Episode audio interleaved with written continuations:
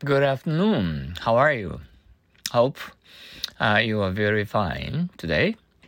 Uh, this is uh, Saturday, February 26. Float. Why are these flowers floating in my tea? This is a special tea. The flowers are cherry blossoms. Float. Why are these flowers floating in my tea? This is a special tea. The flowers are cherry blossoms.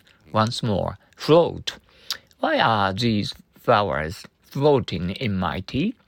This is a special tea. The flowers are cherry blossoms. Flu. Have you been uh, keeping up with the luck?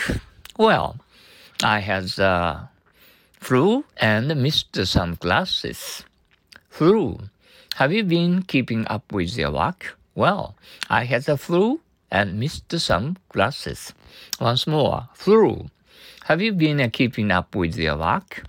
Well, I had the flu and missed some classes.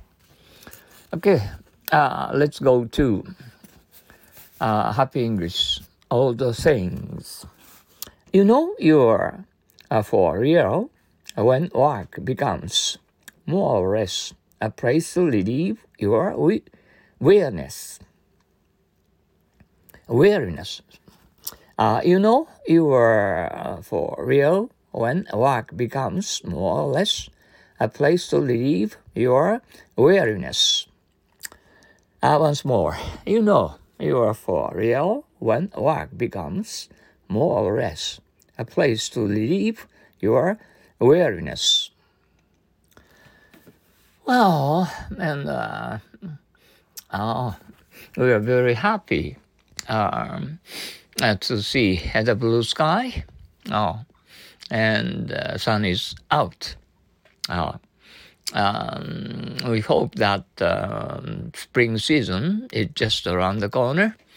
Uh, we are looking for for the two um, uh, the seasons of spring uh, welcoming uh, beautiful cherry blossoms um, to us here in Kobe. Okay, um, enjoy your weekend, uh, Saturday and Sunday uh, off. Okay, um, arigato for your practicing your thinking in English. Uh, see you tomorrow.